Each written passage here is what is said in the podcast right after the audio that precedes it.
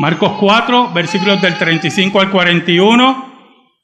La lectura, segunda lectura de nuestra liturgia. Sabe, hermano, los dos pasajes que hemos leído de Primera de Samuel y Marcos no tienen algo en común. Y es el miedo. El miedo, sabe, es muy importante en nuestras vidas. Muy importante. Porque el miedo nos libra muchas veces de muchos accidentes. Hay un refrán en nuestro país que dice que la prisa es hermana de la desgracia. Y muchas veces los miedos a pasar por un lugar nos pueden librar de un robo. El miedo a tener altas velocidades nos puede librar de accidentes. Ser cauteloso en lo que comemos. Ser cauteloso con quien hablamos. Identificar las personas violentas. En fin, el miedo tiene muchos beneficios, muchos beneficios. Es como el dolor. El dolor es tan importante en nuestras vidas. El dolor nos avisa de algún problema físico o médico, muchas veces. El dolor nos avisa muchas veces en quién no debemos confiar. Todos esos mecanismos que Dios ha puesto en nuestra vida tienen muchos beneficios. Cuando estaba en la universidad yo tenía mucho miedo cuando no estudiaba para un examen. Y me di cuenta que la forma de librarme de ese miedo, había dos formas de librarme de ese miedo. Uno, ser un irresponsable y que no me importara nada. Duraría poco en la universidad y se acababan mis miedos. Para enfrentar los próximos miedos, ¿verdad? De la pobreza, de la poca escolaridad. Y había otra segunda forma de librarme de ese miedo, pero requería esfuerzo y trabajo, y era estudiar. Y no sé, los que estudiaron aquí en la universidad, pero cuando aprendí con compañeros de estudio que la forma más excelente de estudiar era levantarse a las 2 de la mañana y a las 3 de la mañana, entendí lo que era el dolor y la importancia del dolor para aprender. Pero la escritura nos habla de otro miedo, el miedo de la falta de confianza en Dios. Ese miedo que va comiendo nuestra fe y se puede convertir en histeria, aún en la adversidad más aguda, aún cuando consideramos que no hay salida. Ese miedo que mina nuestra fe es el miedo que Dios quiere que tú abandones. Oramos. Dios bueno, digno eres de toda alabanza. Perdóname porque te he sido infiel, pero tú permaneces fiel. Escóndenos bajo la sombra de la cruz para que tu nombre sea glorificado. Llega al corazón de tu pueblo y ayúdanos en esta mañana. Por Cristo Jesús oramos. Amén. ¿Sabe? Jesús y los discípulos estaban enseñando, principalmente Jesús, y ministrando, y el día acabó, y por lo tanto la perícopa comienza sencilla. Aquel día cuando llegó la noche, les dijo, pasemos al otro lado. un día normal. Por lo tanto, iban a cruzar ese mar con la idea, escuche bien, de descansar en medio de las olas. De que el mar fuera su, vamos a poner un término un poquito peyorativo, su narcótico. El versículo 36 dice, y despidiendo a la multitud, lo tomaron como estaba en la barca y había también con él otras barcas. Por lo tanto, es un proceso normal de vida. ¿Sabe, hermano? Así en nuestras vidas. Nos levantamos, desayunamos, tenemos nuestra vida planificada, entro a, tal hora, salgo a tal hora no espero mayores problemas. Y oramos a Dios por las mañanas, Señor, para tener un día productivo y tranquilo. Señor, gracias por todo. Y tenemos algunos un devocional por la mañana, ¿verdad? Leemos la palabra y salimos a trabajar.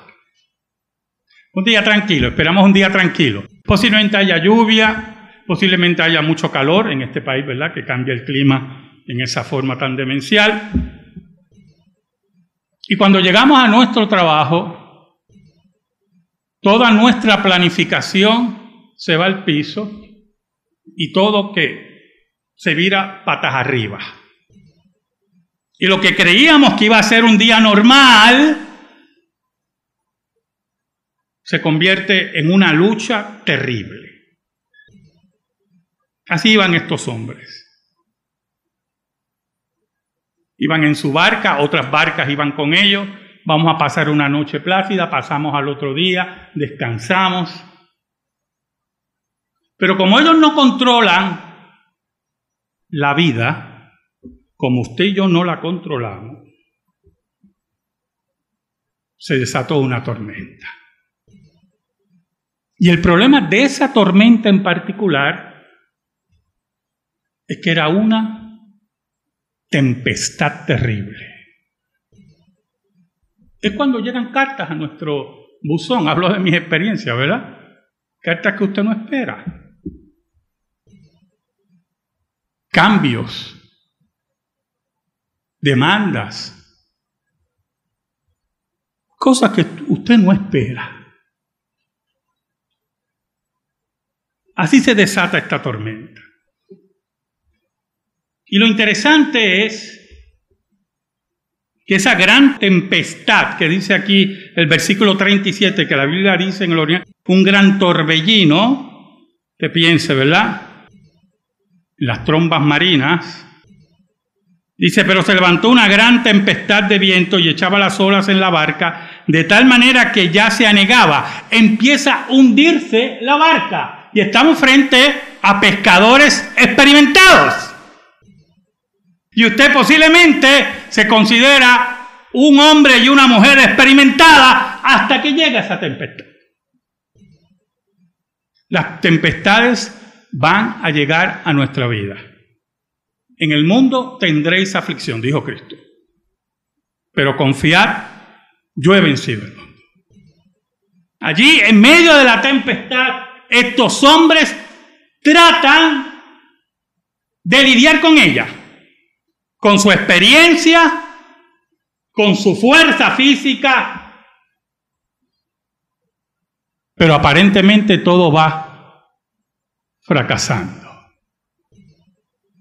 El versículo 38, y él estaba en la popa durmiendo sobre un cabezal, y le despertaron y le dijeron, maestro, no tienes cuidado que perecemos. Es interesante porque hombres curtidos, tenían miedo. ¿Sabe, hermano? No hay problema en tener miedo. Como dije al principio del sermón, los miedos son importantes en nuestra vida. El dolor es importante en nuestra vida. El problema es cuando el miedo se convierte en una paranoia. Porque recuerde, el miedo no va a evitar que usted muera. El miedo va a evitar que usted viva.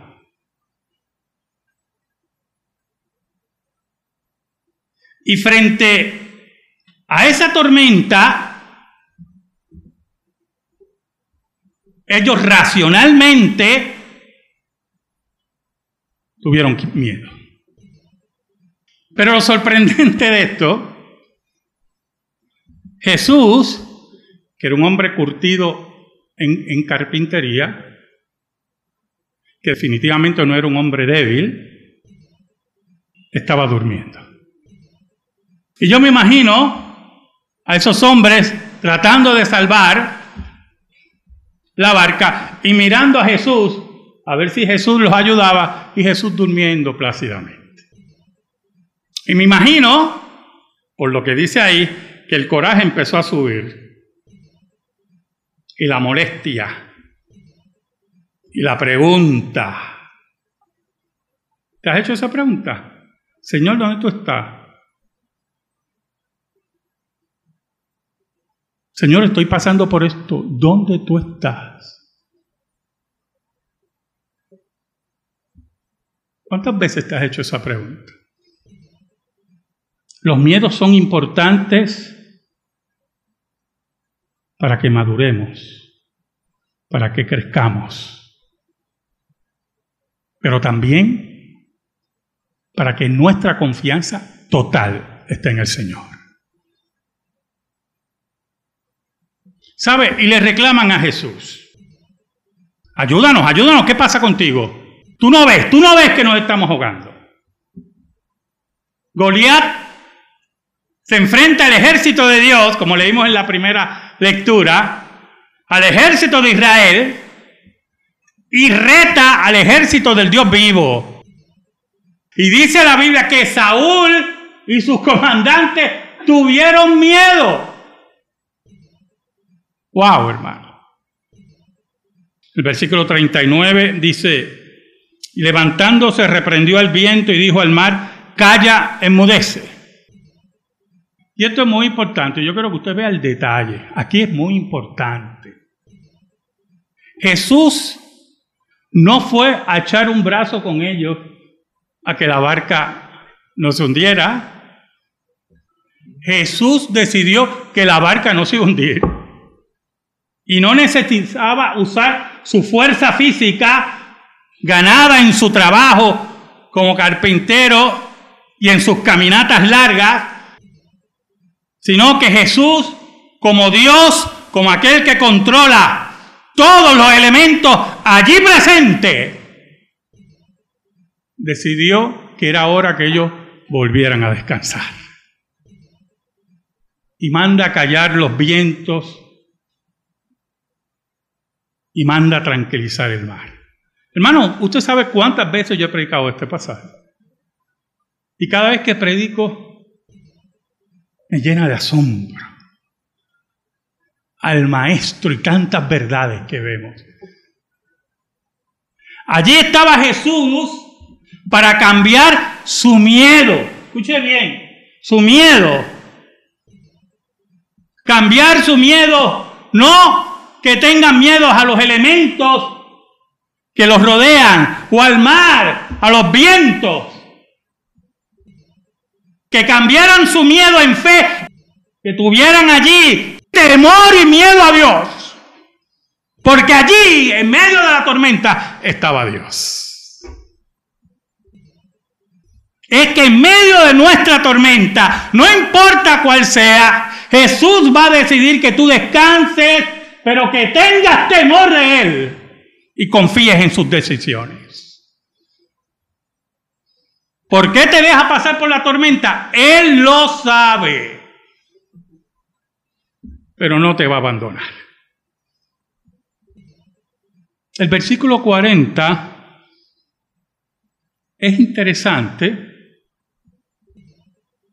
por las interrogantes de Jesús a ellos,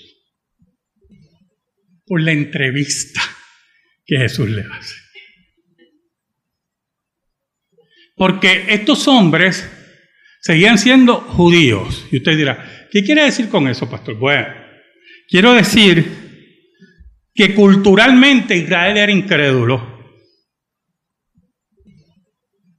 Y estos hombres ya habían sido testigos de varios milagros de Jesús. ¿Oyó? De sanidades increíbles. ¿Oyó? De portentos nunca vistos. ¿Qué es, hermano?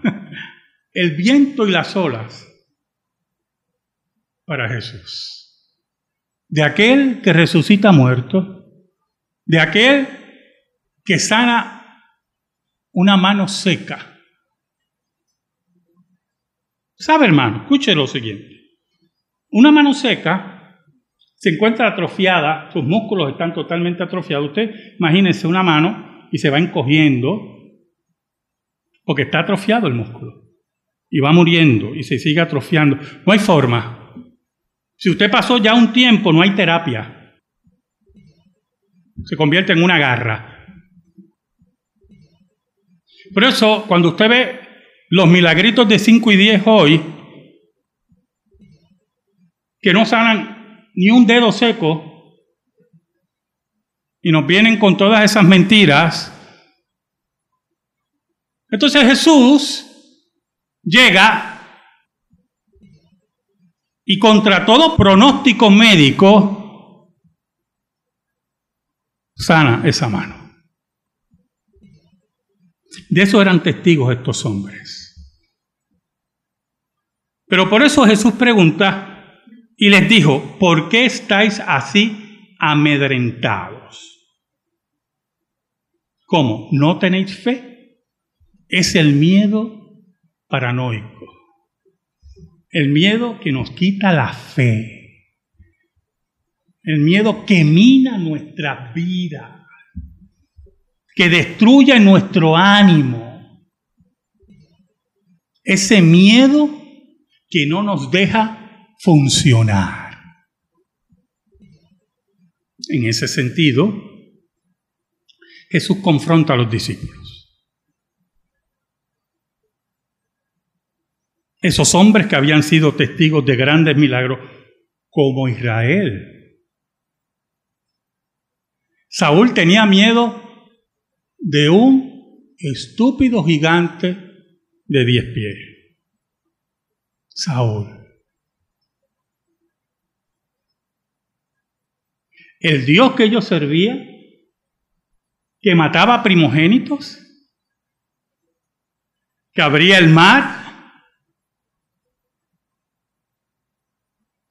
ese Dios, ellos lo olvidaban y tenían miedo de un hombre de diez pies.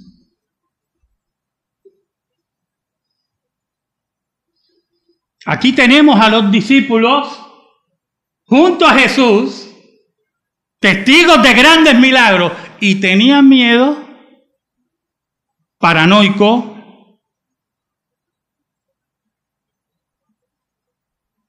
de un viento y un mar embravecido. Y cuando veían a Jesús durmiendo, se encolerizaban. Necesitamos las manos de este carpintero y no nos está ayudando. Y Jesús les demostró que no venía para ayudarlos. Jesús venía a resolver el problema. Porque a nosotros nos ayuda mucha gente y muchas veces no pueden resolver el problema. Pero Jesús viene a resolver el problema. Esa es la fe fuerte, que a pesar de los miedos la tenemos porque Jesús va a resolver el problema. Y cuando todo se calma, porque cuando todo se calma es fácil tener fe, ¿verdad que sí? Viene el temor a Dios. Y Jesús cambió su miedo paranoico con temor a Dios. El versículo 41 dice, entonces temieron con gran temor y se decían el uno al otro, ¿quién es este que aún el viento y el mar le obedecen? Allí estaban esos hombres ahora rendidos ante Jesús.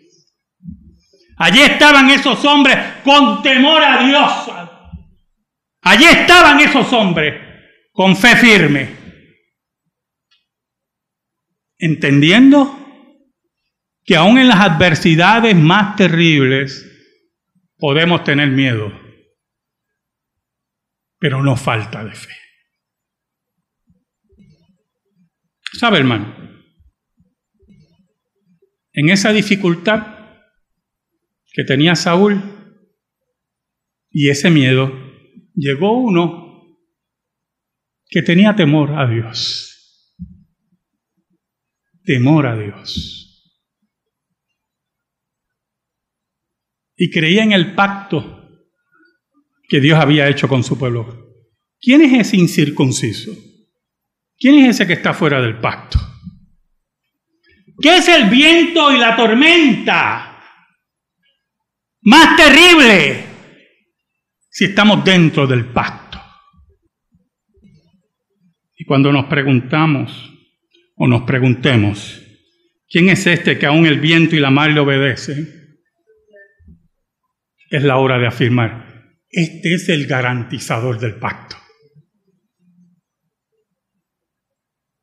Este es el sacerdote según el orden de Melquisedec. Este es Jesús, el creador del cielo y la tierra. Amén. Gracias te damos, Señor. Y te pedimos, Señor, en el nombre de Jesús, que tu palabra sea depositada en nuestra vida y en nuestro corazón por Cristo Jesús. Amén. Estamos en silencio, hermano.